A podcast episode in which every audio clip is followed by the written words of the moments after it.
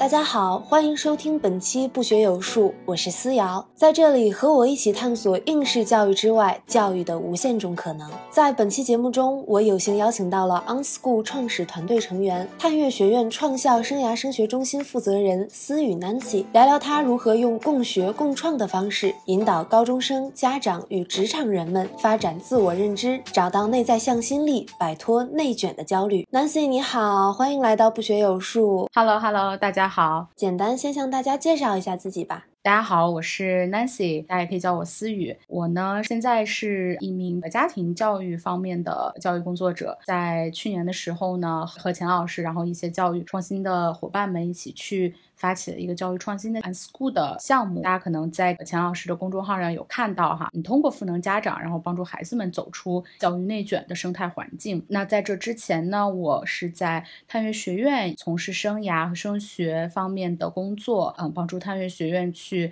构建了它的升学的体系。在今年年初的时候，帮助了在探月学院第一届创始届的这个学生深入了他们理想的大学，然后拿到了自己的 offer。然后同时呢，我也是。是一名共创教练，就是 co-active coaching。在我跟家长啊，包括跟青少年呀工作和沟通过程当中，也都是在用很多教练的方式去引导他们探寻自己，然后去突破自己。去实现自己的目标和价值，大概 就是这样一个介绍。嗯，刚刚 Nancy 在介绍自己的时候有提到你的一个身份是共创式教练。其实这个职业我第一次听到的时候，我想到的都是比如说像体育教练啊或者体能教练啊这种，但是好像没有听说过你刚刚说的这种生涯或者是人生教练。Nancy 可以给大家解释一下这个教练具体是一个什么样的角色？对，其实你刚刚举的这个例子哈，还是非常好的，因为很多人其实会去解释这个教练的时候，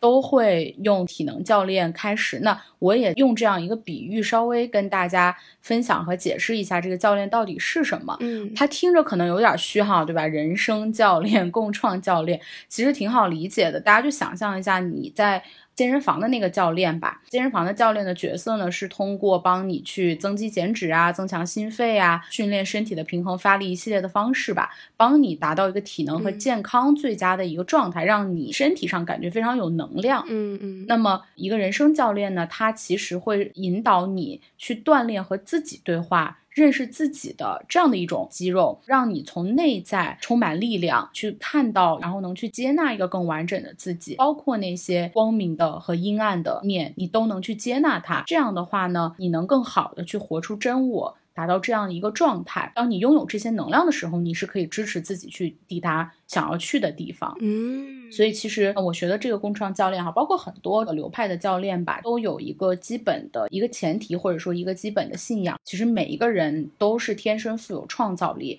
存在无限可能。而且是完整的。每一个人，他其实内心在面对挑战的时候，他都是有答案和解决方案的，只是需要有这样一个教练帮你去看到这些，帮你去聆听自己，去看到自己内心深处的那个能量，而不仅仅是说给到一个。解决方案，嗯，简单来说吧，我觉得教练是这样的一个角色，嗯，哎，那我也是很好奇，刚刚我们拿体能教练来类比嘛，那体能教练他们训练学生之后，其实是可以看到一个很明显的外在的成果的，比如说肌肉变多了，或者是人整个瘦下来了，但是人生教练他训练的更多的是人的一个内在的思维或者说认知，那这种成果要怎么去衡？量呢？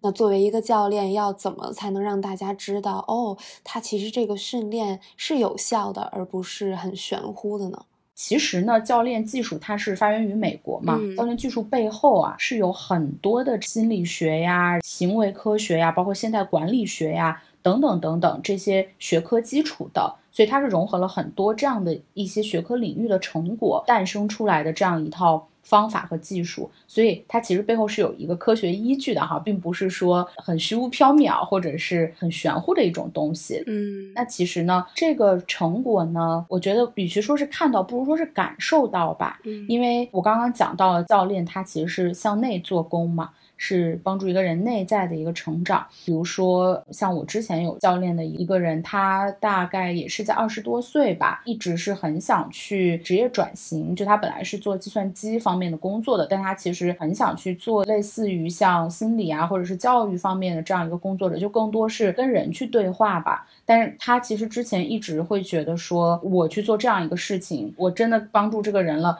我怎么知道他最后做的怎么样？他不像我写了一个程序，对吧？写了一个代码，写出来马上就能跑，我就能看到。所以他内在有很多这样的声音，不断跟他讲这个东西你做了也不知道做的好不好，而且工资会比码农都会低很多嘛。在这个过程当中呢，我通过一些教练的方式吧，去引导他更深层次看到自己为什么。虽然我拿着一份很不错的薪水做这样一份很娴熟的工作，但是我内心。就还是有那样一种渴望，这个渴望为什么对他来讲这么的重要？然后他其实就回溯到自己的一个情绪的状态。他现在虽然做这样一份工作，但其实他每天都不开心。他觉得自己其实已经达到了这个工作的一万小时了，也没有太多可晋升的或者是可提高空间了。每天感觉就甚至有一点行尸走肉。其实我帮他看到自己那个状态之后呢？他就自己会意识到，我为什么要这样去活着？我明明内心当中有一个渴望，有一个我很想做的事情，我为什么要像这样每天例行公事一样的行尸走肉一样的？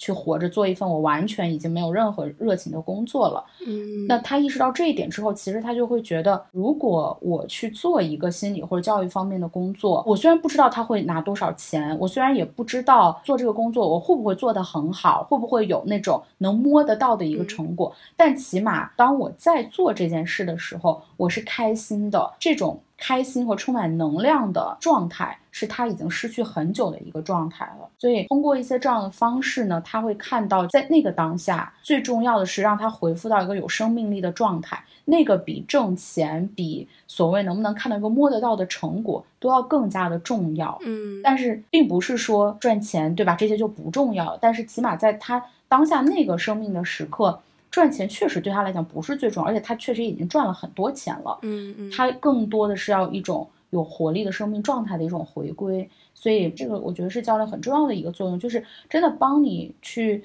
看到你自己内心深处最想渴望的那种蜕变，然后以及为什么在你渴望那个蜕变的路上你迟迟没有行动，是什么在阻碍你？像我们有一个词叫心魔嘛，英文叫 self saboteur，嗯，会去。阻碍你去实现你的目标，它可能来源于你旧有的思维模式，可能来源于你被世俗的这种规训，不敢去突破，你不敢去做一些世俗认为很傻的一些事情，比如说从一个年薪百万的一个程序员，然后去做一个心理教育的工作者，根本不知道自己收入会是多少钱，所以它其实就会帮你去更多的活出你自己的样子，就摆脱世俗，摆脱外在，摆脱你自己就有模式和习惯对你的束缚。对，所以我觉得这个就是为什么教练你要说他怎么去衡量啊什么，他可能真的不是那种 data 对吧，或者数字的一些指标。对，当然如果你真的去看那种教练协会，他其实也会做哈这样的东西，比如这个人的幸福指数啊，或者对自己的人生意义实践的指数啊，他们也做过调研，其实是会有提升的。但是如果就从一个生命状态的感知上来讲，这个是很真实的，就像你健身一样，你的身体不会撒谎，对吧？你的体脂增加了，你就是觉得更有力量了。那这个也是一样的，就是你感觉到我每天早上起来的时候，我更加对每一天抱有期待，对吧？我是一种很热血的一个状态，这就够了。你如果去说效果的评估、结果的评估，我觉得就是一种生命状态的改变。对，其实我特别喜欢你说的这种效果的呈现啊，状态的改变啊，其实是一个只有被教练的这个当事人，他才能够很明确的感受到的一种改变。他可能是很难去用一个统一的数据标准去衡量的，但它确实就是真实发。发生的其实就跟我们平常生活里很多非正式场景下的学习和教育是一样的，比如说在博物馆里学习，在植物园里学习，他们都是很综合的、很个性化的一种进步吧。而且他给我的感觉也是，它并不是一个单一的，就是我练一次就 OK 了，而是就像健身一样，就就像我们平常日积月累的这个生活经验的学习一样，它是需要长期锻炼、慢慢积累的这样的一个过程。最终的结果可能就是自洽，就是我和这个世界相处的方式更和谐了，感觉更舒服了，更对了，对吧？对对对，是的，是的，对。而其实呢，在这个过程当中啊，教练关注的更多是人，而不是说啊，我现在遇到这件事儿，就是这个事儿你要怎么去解决？就我可能不会给他拉一张表哈，去让他看到哦，做码农你的这种收入啊，你的价值感啊，你的什么什么是怎么怎么样打个分儿。然后如果你去做一个心理和教育方面的工作者，然后你的收入，然后你的环境各种各种打个分儿去对比。我关注的不是那个事儿本身，更多是他自己的这种状态。你刚刚说的自洽、自我的这种完整，去活出自己的一个状态。所以其实。当你人的状态发生改变了，当你的人变得更强大了，或者说更坚定了，更知道自己要什么了，你站得更高了，很多你之前眼前的那个困难和事儿就不是事儿了，就迎刃而解了。嗯，对你刚刚形容的这个，让我想到你之前在哈佛教育论坛演讲的时候展示的一张图片。那张图上就是有一座山，山的一侧有一个小人儿，但因为他太矮了，他看不到山另一侧的阳光。但是他经过这个教练的训练也好，或者是自己心力的锻炼和提升也好，他自己内在的力量变强了，整个人变得更高了之后，他看到的就不仅仅是面前的这一座山，而是也包括山另一侧的阳光了。对对对，是的，你很好的补充了他的图示。对对，大家如果要是感兴趣的，也可以在爱奇艺上面可以搜索一下哈佛中国教育论坛。自我认知，你看到那张图，然后包括那一天的一个分享，对对对，那个分享特别精彩，我会把这个论坛的链接放到 show notes 里，大家感兴趣的话可以看一看。那刚刚 Nancy 说的，包括举的例子，其实给我的感觉是，你的这些客户他已经是感知到我需要一些人生的改变了，或者我已经对目前的生活状态感到有一些不满或者困惑了，然后才去向外寻求了帮助，比如说去找到一个教练聊一聊。所以我就很好奇是。只有这些已经意识到人生需要改变的人，他们才会找到教练，他们才需要教练吗？或者说，应该是什么样的人，他们比较需要教练的一个帮助呢？嗯，从我碰到的这样一些情况哈，包括在教练这个圈子里啊，这个人群真的是很广泛的。比如说，有青少年，他可能情绪上啊感到一些波动啊，或者是说他想达到一个升学的目标。那他想去看说，哎，我跟什么样的一个大学是很匹配的？其实这个里面有很多他的自我探索在嘛，是可以用教练的方式。那像我刚刚举的那个例子，其实他是一个职场人，对吧？他想换工作，然后呢，一些教练朋友哈，他们教练过的，比如说也有一些啊企业高管、高管教练，他本身也是一种教练，他作为一个高管去提升自己，从而。去赋能他的团队，嗯，包括甚至还有像团队教练，他就是去看一个整个团队的一个生态，也看到团队生态当中的每一个人，同时看到这个团队要去达成的目标。那他把这些都融合在一起的时候，去形成这样一种教练的方式。所以简单来说呢，教练是适用于所有人的，就只要你有一个目标想要达成，但是你达成的过程当中呢，你遇到了一些阻碍，遇到了一些你可能不知道要怎么办的一些挑战的时候。其实教练呢，都是一个很好的能够支持你的这样一个角色。嗯，那这样听上去，感觉教练和心理咨询师好像又有点像，他们有什么样的区别呢？其实教练呢和心理咨询，它确实有很多的相同的一些地方吧，在一些技能上的使用是非常相似的。比如说，我们都要去做很多的聆听，对吧？都要帮一个人去做很多内在的探索。过程当中，你需要跟他有很多的共情，你要去问一些很强有力的问题，帮助他表达自己，去看到更深层的自己。你都在做他的一个镜子嘛，去照见他这样一个过程。但是教练呢，他其实会更多关注在我刚刚讲到比较身心完整的这样一些人上面。心理咨询呢，更多可能会关注到一些已经出现。了情感上啊、心理上的一些挑战，或者说一些心理问题的这样一些情境，可能比如这个人有抑郁症啊、躁狂症等等这样一些在临床上被诊断为心理问题的，这个时候可能教练其实能做的就很少了，需要专业的心理咨询，甚至临床上的药物的介入相匹配，去帮助他走出那个心理困境。教练其实不太会在这上面去做。做工。再有一个，其实教练他会更多的关注是你现在的状况，然后和你未来。刚刚我一直在讲嘛，是你未来期待实现的一种状态，你想达到一种目标。但心理咨询不是的，大家有所了解哈，都会知道，它更多是对你的过去抽丝剥茧。你小的时候怎么怎么样了？你跟你父母的关系模式是什么？你的亲密关系对你的影响，对吧？你小时候上的学校等等，它会有很多的部分在挖你的过去，从你的过去去着手。教练里面也会涉及到，但它其实不会像心理咨询这么的多。它更多是立足于当下，面向未来的，所以我觉得这个也是挺大的一个不同。其他的话呢，教练的这个流派和心理咨询可能也就不太一样了。像教练里面，因为国际上有这个 ICF 的教练认证协会嘛，我自己学的是共创式教练啊，它也是 ICF 的创始的教练的流派之一。像大家熟悉的埃里克森呐、积极心理学呀、进化教练呐这些。但是如果心理学它背后涉及的一些方式，可能就是比如精神分析啊、人本主义心。心理学呀，家庭治疗啊。等等，所以它跟教练其实是不太一样的这样一种状态。嗯，刚刚我们其实从很多个比较大的概念上去认识了教练这个职业的方方面面嘛。但是我很好奇，如果现在我们就是在一次具体的一次真实的教练的 session 里面，我很想知道 Nancy，你作为一个教练，你都是怎么去和你的客户来沟通的？你一般会问一些什么样的问题呢？会不会有一些套路呢？说实话呢。教练里面确实有很多方法，但是等起码我学的共创教练哈，每个教练方式还有点不一样。但共创教练里面是没有套路的，它其实里面强调一个很重要的点，就是共舞，dance together 嘛。举个例子哈，比如说像通常来讲，教练最理想的一个情境呢，应该是说两个人面对面的，在一个比较安静的这种场域下，而不是说通过电话呀这种远程的方式哈，也是 OK 的，但不是理想的。为什么呢？因为当你跟一个人面对面的时候，关注到的。一定就不仅仅是他嘴里说出来的话，你会看到他的眼睛，你会看到他的表情，他的身体的动作。其实我们在表达不同情绪的时候，身体一定会有不同的动作。比如说你愤怒的时候，你的身体一定是会很紧；表达悲伤的时候，你其实整个的身体你会有一种下沉的那种状态。这些就是 nonverbal language 非语言性的表达，会给到这个教练很多的信息。但如果说我看不到你的这些，我其实很难跟你去共舞。共舞其实你想想，两个人跳舞，我要有演。眼神的交流，然后我要感知，因为我自己很喜欢跳那个 swing 嘛，摇摆舞舞伴的这种舞蹈，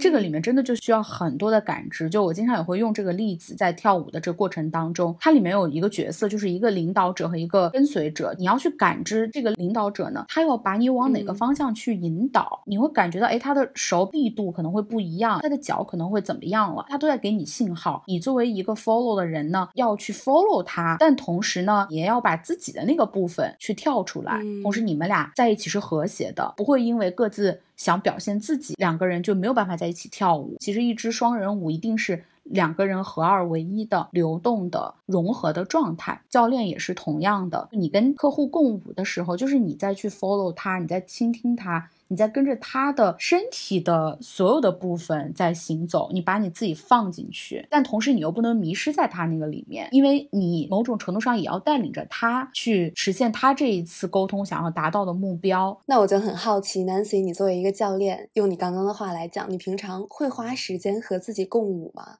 你会把这些对别人的教练的技法呀，或者理念啊，用在自己的身上吗？或者是从一个比较 general 的角度来讲，你觉得学习教练对你自己的生活是产生了什么样的影响吗？在我接触到教练以后，其实对我的人生是带来一些蜕变的，真的是一个很大的转变。在教练里面，我们经常会说是一个 being 的状态 versus doing 嘛。其实我们更多的是在自己活着的、自己存在的一种方式上的一种转变，就你跟你自己的关系、跟世界关系的心态上、思维方式上的一种转变。所以我觉得，像我刚刚讲到，你去支持他人，你首先得自己先活出那样的一个状态，或者在那样的一个状态里面，你才可以去支持他人。你不是说跟我学教练之前状态完全没有改变，我就 somehow 有那种能量去支持他人了，一定不会有的。所有的东西都是你自己。先绽放，你才可以点亮他人。如果你自己还是停留在原地，你还是一个很封闭的状态，你其实没有那个能量去支持他人。我觉得自从我学教练到现在吧，去读一些这些方面的书，其实一直都没有中断过。比如我最最近在读的一本书就是《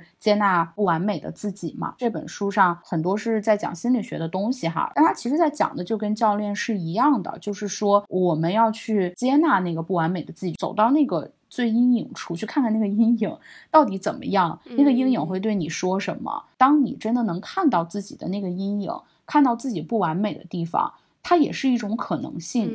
我看到自己闪亮的地方，我也能看到自己阴影的地方，而且我能接纳它。这样你才是真的很完整的一种状态，而不是好像我自己有一面我就不敢去面对。其实那个你自己也会很痛苦，因为你要不断跟他去拉扯，他总会跑出来。但如果你能去接纳他，你就知道你最终是可以去原谅那些不完美之处的，因为不完美它就是。人性的一部分。当我们达到一个这种自我接纳，你也就能去接纳别人，你是能活出一种很自由的、无拘无束的这样一种状态，也会很真实，也会因此而活得更加开心。我觉得，嗯。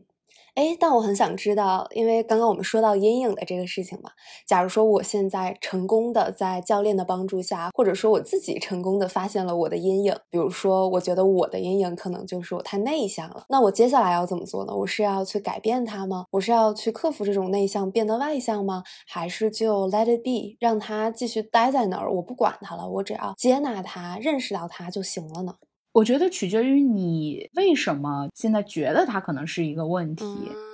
它是阻碍了你什么目标的实现？你实现那个目标对你来说有多重要？为了实现那个目标变得外向，这个是不是一个必要条件？大概明白了。其实，当我们去把自己的一个特性去下定义的时候，我们去定义它到底是不是阴影的时候，就已经决定了我们是不是真的觉得它是一个阻碍，是不是真的想要去改变它了。比如说，像内向这个东西，它在某些情况下可能是阴影，但是在某些其他的情况下，可能它就不再是阴影了，甚至可能是阴影里的一束光也说不定。那我们其实就可以根据什么时候它是。是阴影，什么时候它不是阴影，来决定我们到底要不要去改变它，还是就让它那样？是的，是的，有时候那个不完美，它可能带给我们的礼物是比它带给我们的阻碍要更多的。嗯，是的，是的。哎，那我很好奇，Nancy 是在一个什么样的契机下决定要开始学教练，走上教练的这条道路的？这个其实也是我自己回国之后很重要的一个转变吧。简单回溯一下。之前一直在纽约嘛，在各大上学呀，然后后面工作也是在纽约和波士顿，就是这样两个地方。其实一直就是那种大都市，加上年纪又是二十多岁出头那个年纪，一个字就是冲！我要拿到这份工作，然后我要去联合国实习，然后我要去认识好多人，怎么怎么样，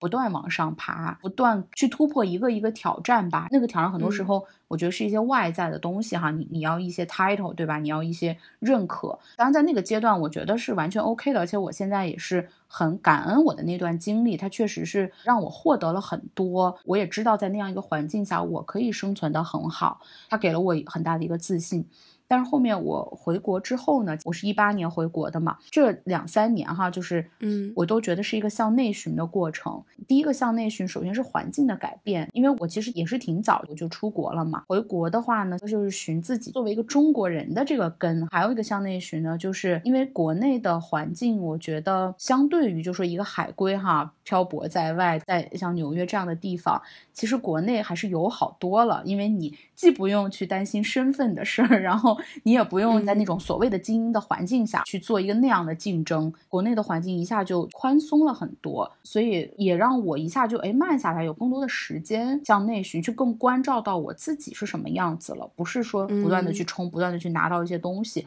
而是去观察自己在每一天的工作和生活当中是一个什么样的状态。后面其实，在探月，因为探月是。有把这种教练的体系融入到整个学校的这种体系当中嘛，给到学生啊，包括给到老师都会有一些教练的支持，然后也是在那儿接触了几位探月的很资深的这个教练的伙伴哈，啊，大家也是关系很好，像朋友一样，他们是很专业的教练，诶，然后我看到他们那个状态非常有觉察，非常有觉知的那一个状态，就对自己，包括对环境，对他的每一个选择。就都很有觉知。在这个过程当中，我就发现，哦，原来人还可以这样活着，就是说我不用是那种天天去啊，为了一个目标，下一个目标，再下一个目标，就那样去冲。我觉得那个可能真的是很多海归，尤其是在这种像纽约啊、洛杉矶，对吧？芝加哥啊、波士顿这样一些地方，很多时候那个社会环境就是这样的，让你要去认识人呐，然后要去 social 啊，对吧？然后要去哎找到一份薪水不错的工作呀，然后最后去拿到绿卡呀，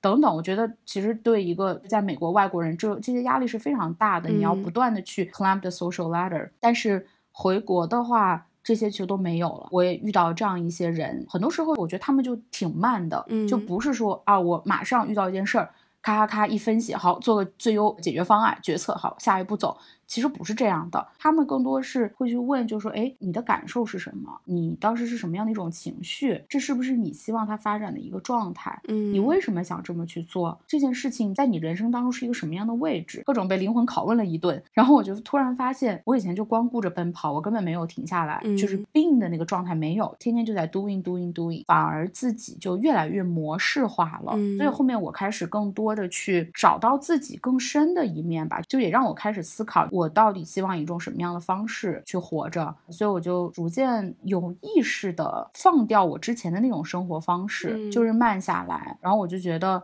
非常好，非常安心，非常踏实。但那个状态在我以前可能是我不会想去做这样一件事情。你看，像我现在几乎每两天吧，我都会。去用两个小时时间去健身，我以前也是会觉得哦，哪有这个时间？有这个时间还不如多搞一个项目，或者是哎多谈一个合作。但我现在会觉得那些。不怎么重要，就随缘吧。就有缘的自然会走到一起，没有缘分的我再争取也就是那样，不去做那种过度的一些争取。相信如果是同频的，如果是有缘的人，冥冥之中哈，宇宙的能量也好，或者上帝也好，或者 whatever 也好，嗯，会把你们安排在一起的。就像我跟教练的结缘就是这样啊。我觉得当我自己再去寻找这样一种状态的时候，共创教练就来到我的生活当中了。我当时在找的时候，正好就是共创教练他们做了一个线下的体验工作坊，我就去参加了。参加完了之后呢，就疫情了嘛，当然没有办法参加他的课，但是又是一个就是让你不得不慢下来的过程。我在家就听了所有工创教练他们的一些音频啊，也看了工创教练那本书。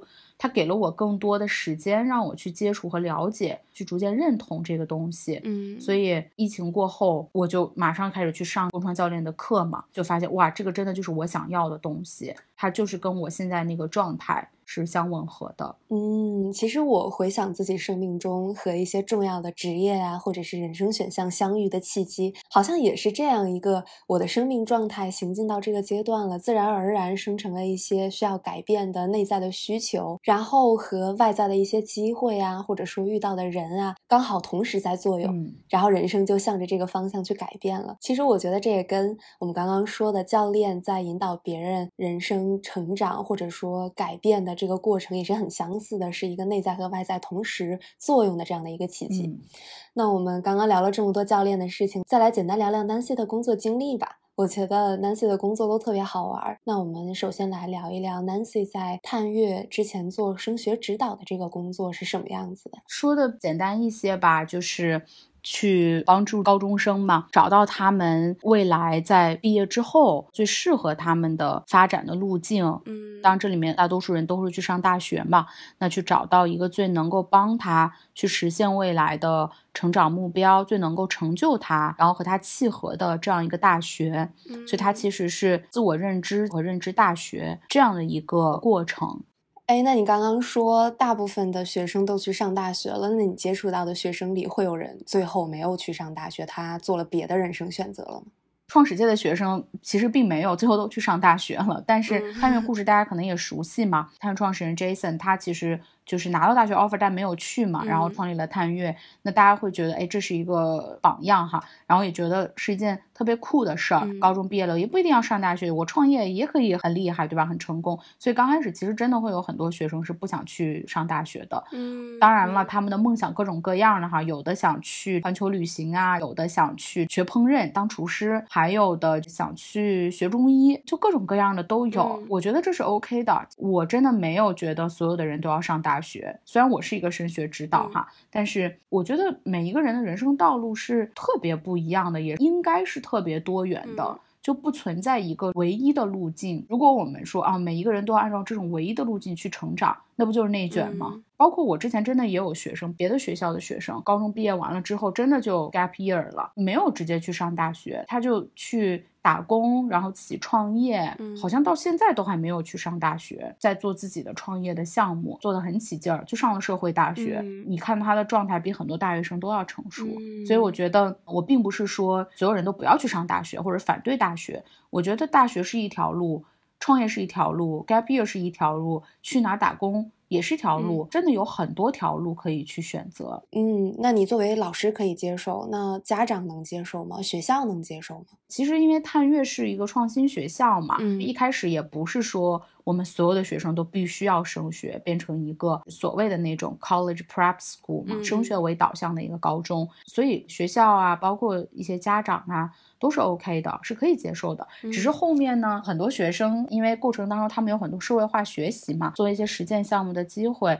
所以说他逐渐会发现啊，其实创业比上大学要难多了。我还是先上大学再说吧。但那个时候他是基于对社会项目的了解，对大学的了解，因为我们会请很多招生官来呀，也会去跟他们做很多的升学课呀、升学工作坊啊，帮助他去了解大学。在这个过程当中，他是在一个知己知彼的状态下做。出了一个他认为最适合当下情况的决策，所以是一个负责任的决定。嗯，那我又好奇了，如果升学指导他最终的目标并不是真的升学的话，那 Nancy，你希望你的学生从你这里收获的最重要的东西是什么呢？当时我在孩子们升学之后写了一篇文章嘛，就是说最好的升学不是投其所好，而是如其所示，不用去一味的迎合大学的要求和大学的偏爱。而是你在这个过程当中去，去展现出一个真实的自己，去表达你的这种生命的充实和丰盈，这样一种理念吧，也是我最希望我的学生。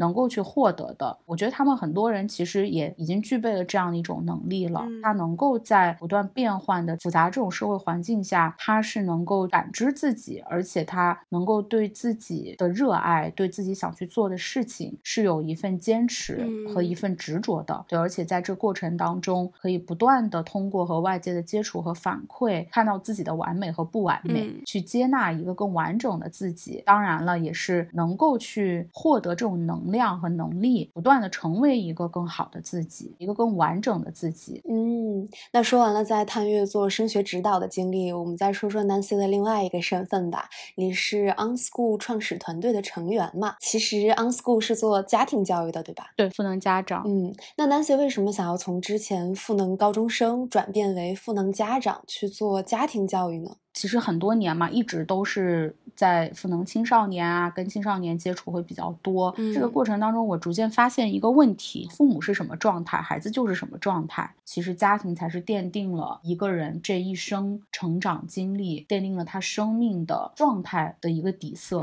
就原生家庭对一个孩子的生命历程、对他的思维啊、行为、认知模式的影响太大了。我也会发现呢，其实到了高中的时候，有时候已经晚了，就是。你作为老师哈，或者学校想去改变一个孩子，如果他原生家庭真的有很多的伤痕。其实你在那个时候去改变已经来不及了，你能做的太有限了。嗯，而我接触到的很多的家长在教养模式上面，真的都是有可以去改变和提高的空间的。因为他的一举一动、一言一行，他怎么跟孩子去对话，出现冲突的时候他怎么去管理，是不是可以用非暴力的沟通的方式去和孩子去沟通？他是不是真正做到了倾听？嗯，这些种种对这个孩子的影响，对他心理的健康和发展，都是有根本性的。这种影响的，所以有一句话嘛，就是说嘛，父母是孩子的第一任老师，这个说的一点都没错，这真的就是一个真理。所以家庭是教育开始的地方，也是教育会回归的一个终点。当然，现在社会不一定哈，但大概率吧，你都是要去成为别人的家长嘛。那你是什么样，你又会把那一些东西带给你的孩子，所以它是一个不断传承、不断延续、周而复始的一个状态。而且家长也是痛得最深的，你把孩子。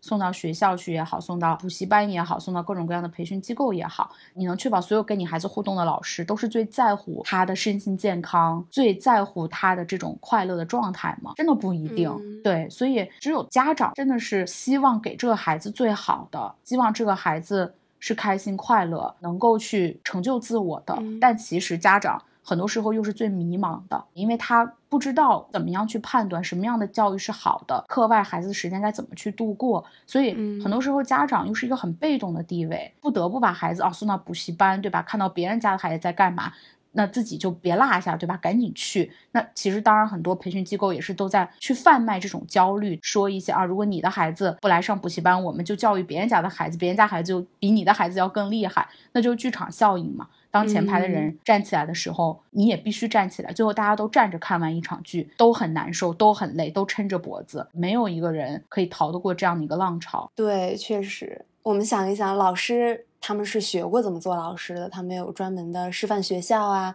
有专门的训练去学心理学呀、教育理论啊，甚至还有实操方面的这个教学训练。那孩子们也在学校里学过怎么去做一个好的学生啊，怎么去做一个好的孩子啊。但是好像并没有一个地方去教家长，哎，我要怎么去做一个好的家长，包括去学孩子怎么成长啊，我们要怎么去养育啊，等等。那这么一想的话，就觉得家长真的好难啊，因为他们什么都没有学，就要直接去实践了。然后这个实践的成果还是关系到自己孩子的一生的幸福，所以真的觉得 OnSchool 在做的这个家长方面的教育真的很实际，也真的太重要了。那我还想问问，做家长教育为什么要叫 OnSchool，就是不上学这个名字呀？其实为什么叫 unschool 嘛？unschool 并不是说 anti school 而，不是反学校，它其实更多就是我们在学校之外的一些场景，社会化的学习，也许是在这个家里的厨房，对吧？也许是在啊一个山上，然后也许可能是在什么农场里，甚至就是街坊邻里里面、小区里面，其实学习随时随地可以去发生。嗯所以其实 unschool 要做的事情，就是在这样的一些生活场景当中，从自我开始，到你生活的小区，到你生活的城市，到国家，到外面更大的世界，这一切你的生活体验里面都是蕴藏着无限的学习机会的。其实社会就是学校，只要我们用正确的方式去引导、支持家长，去帮助他们搭建这样的一些学习场景，其实每一个家长都是希望自己孩子能够在这样一些生活的场景当中去学习的，只是。以往他可能不知道怎么去做，或者没有想过用这样的方式。嗯，非常非常同意。那 OnSchool 具体都是通过什么样的方式，比如说什么样的课程、工作坊，或者是什么样的体系去支持家长、引导家长，或者甚至是去教育家长的呢？其实 unschool 在做的，一方面是通过一些工作坊啊，帮家长去探寻自己，去了解自己的一些亲子啊，包括亲密关系一些相处模式。但其实我们更多的现在是发起一个反内卷成长共同体嘛，嗯每个人进来是一个一年的这种周期，因为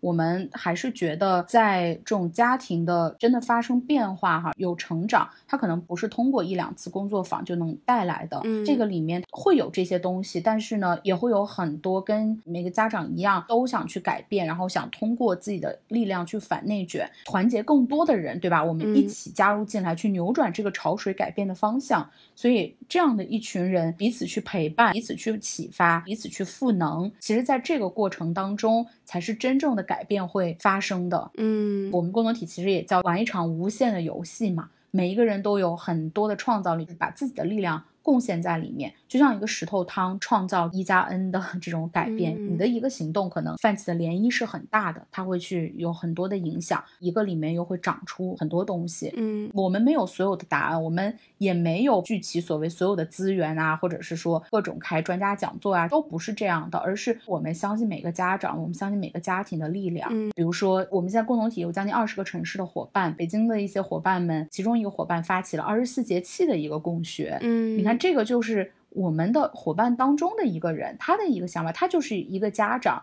最近大家就在做一个，在自己家的阳台上面种一棵植物，去看它在不同的节气当中的变化。去理解，过两天他们还要举行一个露营，真的到大自然里面去感受，在夏至这段时间，哎，为什么叫夏至？嗯这些植物发生了什么样的变化？对，其实二十四节气它表面看上去是很容易理解，但其实背后有很多中国人生活的古老智慧和哲学可以去学习的。嗯对，所以我们现在有将近三百个伙伴嘛，我们每一个人贡献一个 idea 出来，真的你在孩子成长过程当中，所有的你可以去开展去做的一些活动就都有了。嗯，嗯，那我比较担心的一个问题就是，有些家长可能都不是学教育的，或者是懂教育的。那在设计这样的活动的过程当中，OnSchool 怎么能保证家长开启的这些活动它就是好的，是真正有意义的呢？那家长们是能够得到 OnSchool 的一些，比如说在教育互动设计上啊，或者是教育理论上的一些支持和培训吗？对对，像现在我们就在做一个叫做“英雄的夏天”嘛，这个也是我这段时间很集中火力去设计和带领的这样一个项目，其实就是。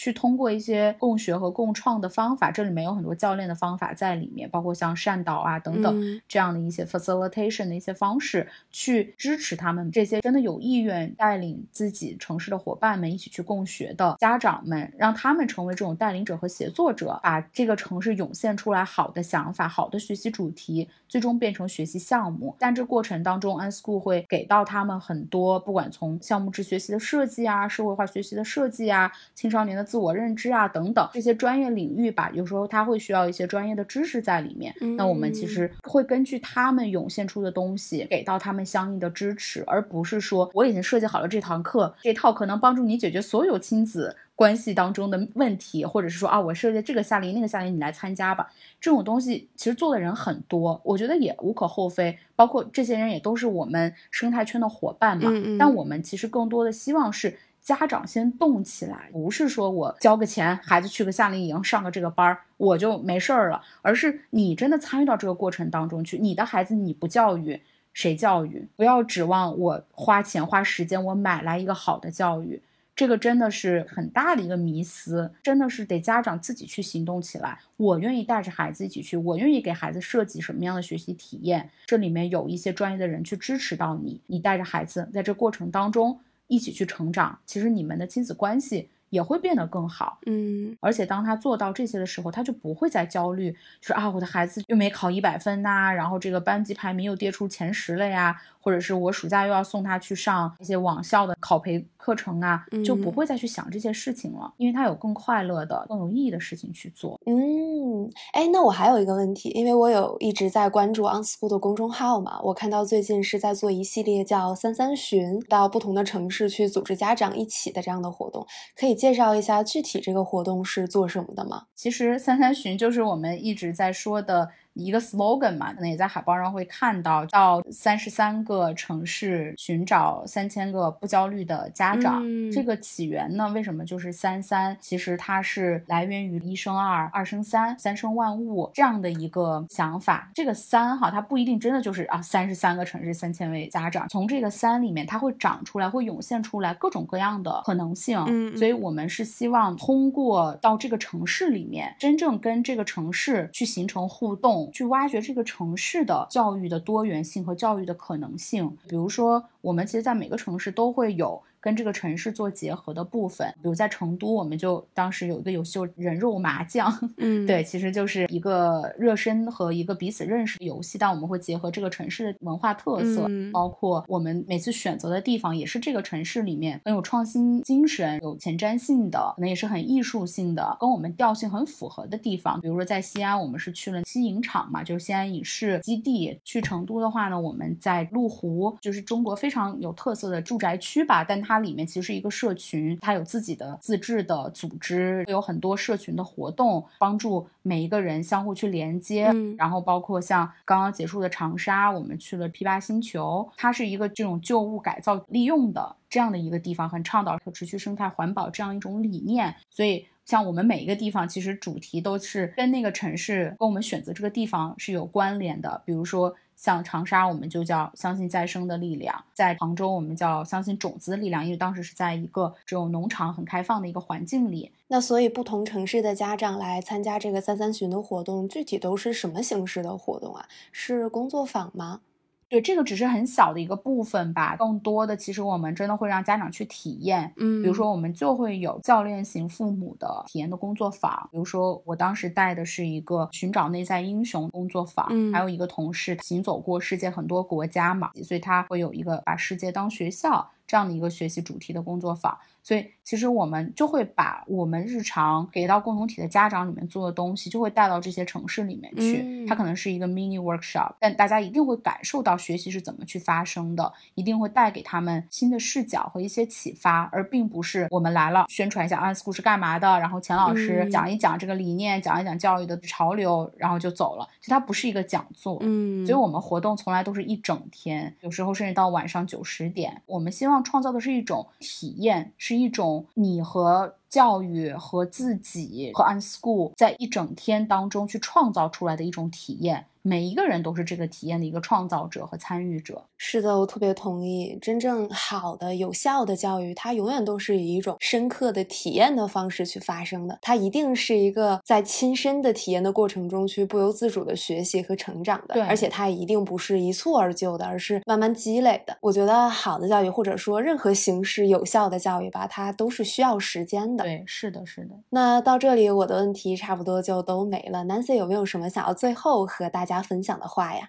我自己很喜欢的一句话就是说，最重要的不是未来会如何，而是我们相信什么，我们带着怎样的相信去前进，我们的相信会创造我们未来的生活。嗯，所以是因为相信，所以看见，相信相信的力量。嗯嗯，好棒呀！谢谢 Nancy，相信相信的力量非常有力。那如果大家想要更多了解 Nancy 或者是 OnSchool 的话，要怎么找到你们呢？如果大家想了解这更多 OnSchool 在做的事情，然后对反内卷的教育、对一些创新教育模式感兴趣，大家就可以关注钱老师的公众号“教育者钱志龙”，因为我们现在 OnSchool 的内容都在钱老师的公众号上面承载。大家就可以跟着我们，包括想参加三三群，也可以在那个上面看到相关的信息。想加入共同体，跟我们一块玩儿，也可以在上面找到相关的信息。如果大家对于我自己的更多的一些故事感兴趣，可以关注我的公众号。其实我没有特别去运营哈，但是我会有时候写一些东西吧，作为一些沉淀。大家可以关注 Nancy 在路上，这是我自己的公众号。好的，那我会把这些信息放到 Show Notes 里面，大家感兴趣的话就可以去关注啦。那还有一点，其实我也。想补充的是，Nancy 自己也是一位持证的人生教练嘛。我们最开始的时候也聊了非常多教练的原理啊、工作啊等等。那如果大家想要去约 Nancy 做这样一个教练的体验的话，要怎么联系你呢？对，大家如果感兴趣的话，也可以在我的公众号上，上面有个人生教练，有一张报名表，特别简短，帮助我更好的了解你是谁。大家可以在那个上面报名。好，后面我就会联系你的。好的，好的，那我们这期节目就到这里啦。好，谢谢 Nancy，谢谢思瑶，谢谢大家，拜拜。感谢收听本期不学有术。想要了解更多资讯，进行更多互动，请关注我们的微博及微信公众号“不学有术 Unlearn in Style”。我们下期再见。